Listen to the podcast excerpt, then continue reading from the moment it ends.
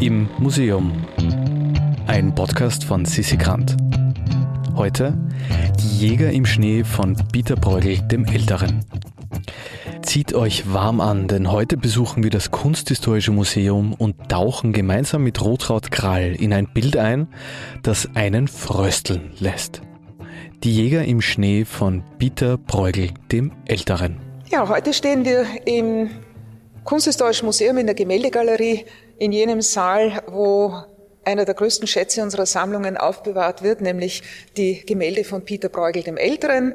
Äh, ich heiße Rotrud Krall und äh, möchte Sie jetzt in den Winter entführen. Ich möchte Ihnen das äh, Bild Die Heimkehr der Jäger oder Die Jäger im Schnee von Peter Bruegel dem Älteren vorstellen. Peter Bruegel der Ältere zählt zu den bedeutendsten Malern des 16. Jahrhunderts. Er war im Wesentlichen von 1559 bis zu seinem Todesjahr 1568 tätig hat äh, in dieser Zeit mit seinen Gemälden einen großen Umbruch geschaffen, äh, nicht nur die Erzählungen von alltäglichem Leben, das war damals noch nicht ganz so weit verbreitet, äh, sondern er hat vor allem die Landschaft in seinen Bildern großflächig thematisiert, und zwar die Landschaft nicht in Zusammenhang mit religiösen oder mythologischen Szenen, sondern als selbstständige Bildgattung.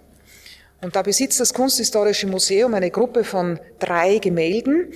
Es ist äh, die Heimkehr der Herde, die Jäger im Schnee und der düstere Tag. Und diese drei Gemälde gehörten ursprünglich zu einer Serie von sechs Bildern, äh, die Peter Bruegel 1565 für Nikolaus Jongeling gemalt hat. Nikolaus Jongeling war ein großer Kunstsammler, und er wünschte sich äh, diese Bilder für die Ausstattung seines Landsitzes außerhalb von Antwerpen. Vermutlich waren diese sechs Bilder im Speisesaal aufgehängt. Die äh, Gemälde sind heute leider nicht mehr alle erhalten. Äh, wir haben die drei schon genannten in Wien, äh, die äh, Heuernte äh, ist in Prag in der Sammlung Lobkowitz und die Kornernte ist heute im Metropolitan Museum in New York. Und leider ist auch schon sehr, sehr früh das sechste Bild, wahrscheinlich ein Frühlingsthema, verloren gegangen. Wir wissen nicht, wie das geschehen ist.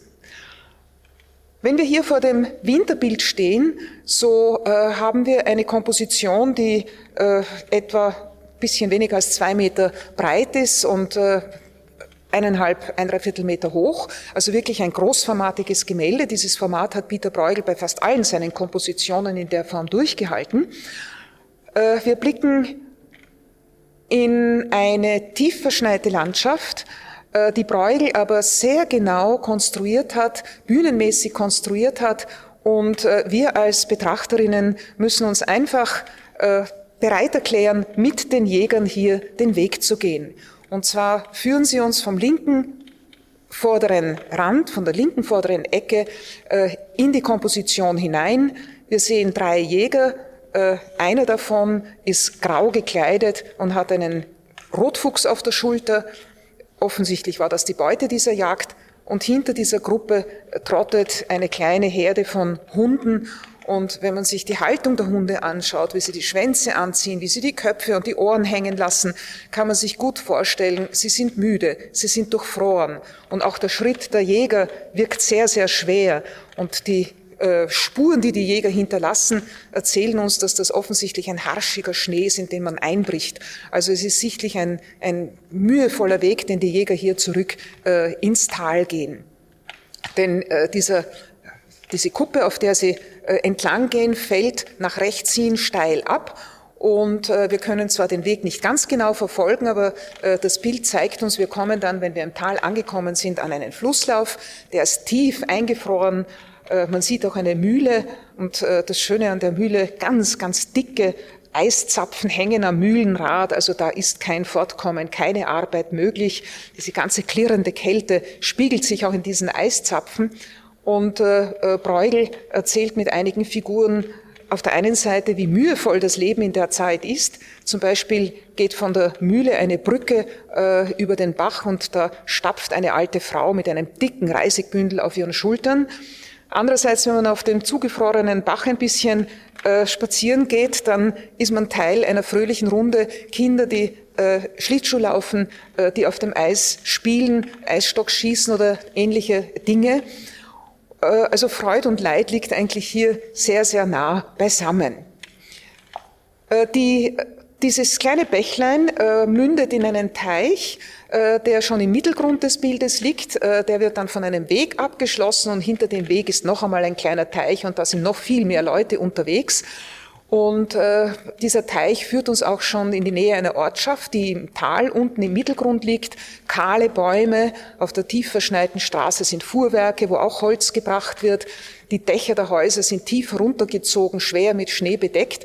Ein Kirchturm markiert die Mitte und äh, welche Gefahren auch im Winter äh, in dieser Zeit möglich sind, sieht man, wenn man links vom Kirchturm auf das Bauernhaus schaut. Dort raucht's grau heraus und Leute legen Leitern auf das Dach. Offensichtlich ist es zu einem Kaminbrand gekommen.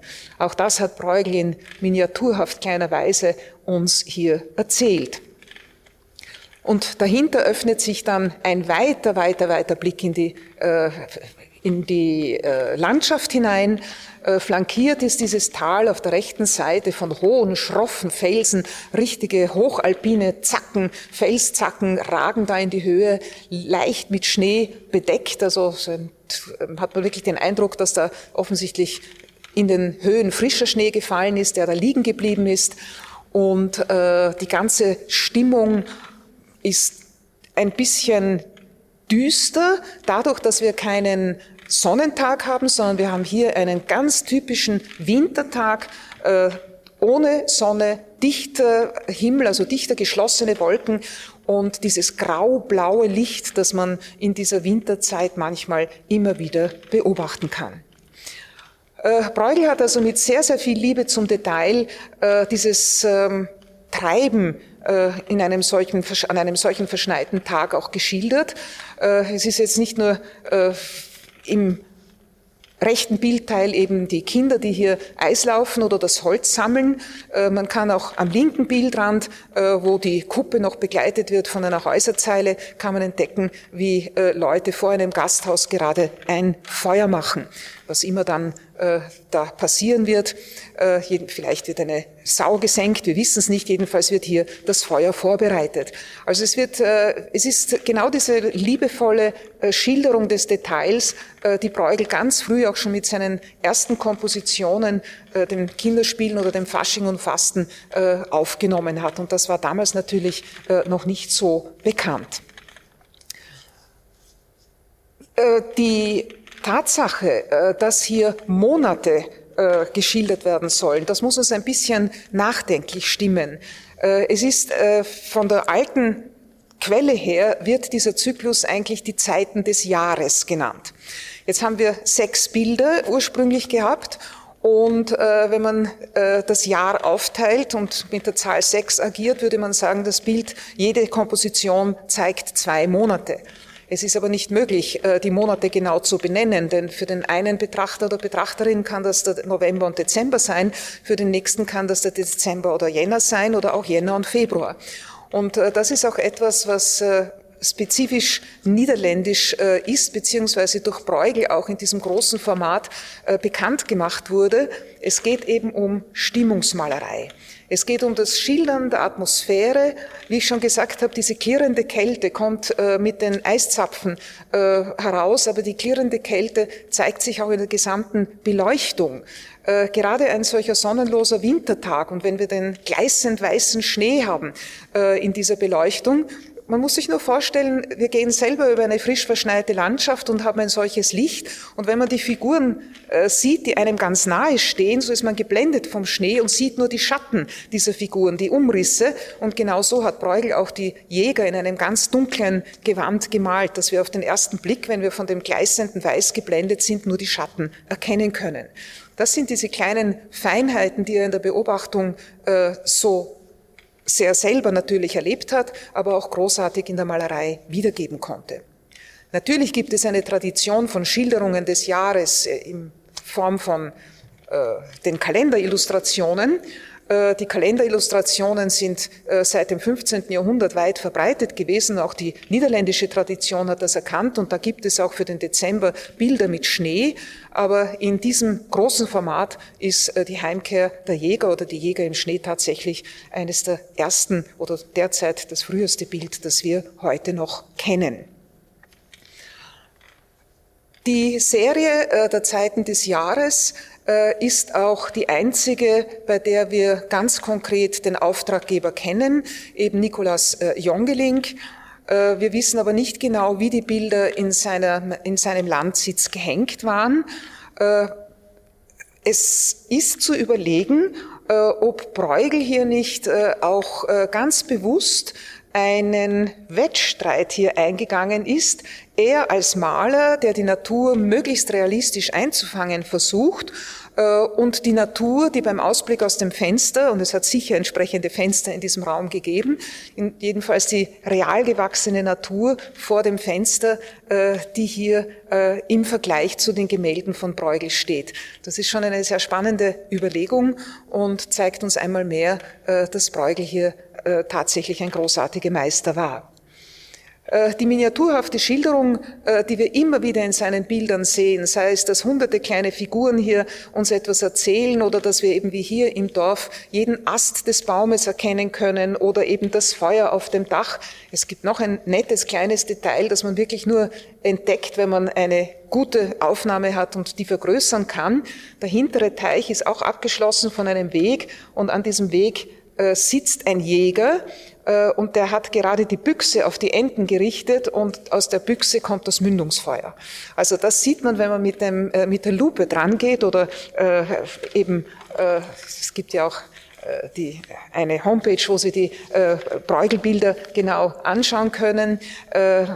Dieses Inside Bräugel und äh, daran merkt man, er hat offensichtlich auch in seiner Ausbildung äh, eine ganz, ganz gezielte Miniaturenausbildung bekommen. Das wissen wir. Äh, das ist durch seinen familiären Umkreis äh, erfolgt. Und so hat er die Miniaturenmalerei mit diesem großen Format in wunderbaren Einklang gebracht.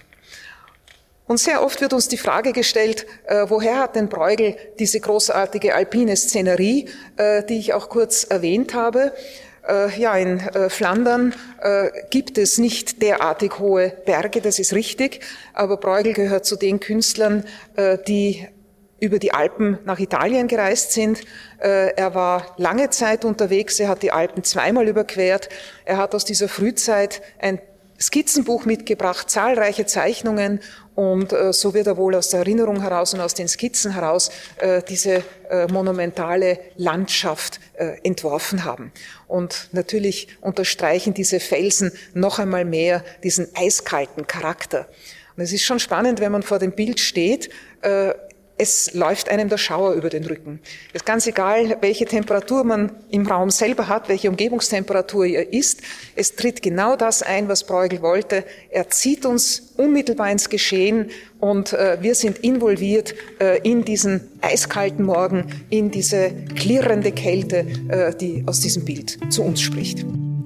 Auf der Webseite Inside Bruegel kann man sich dem Bild visuell bis auf einen Millimeter nähern und damit jedes Detail sehen. Wir stellen euch den Link in die Shownotes. Im Museum ist eine Produktion vom Produktionsbüro Sissi Grant. Musik Petra Schrenzer. Artwork Nuschka Wolf.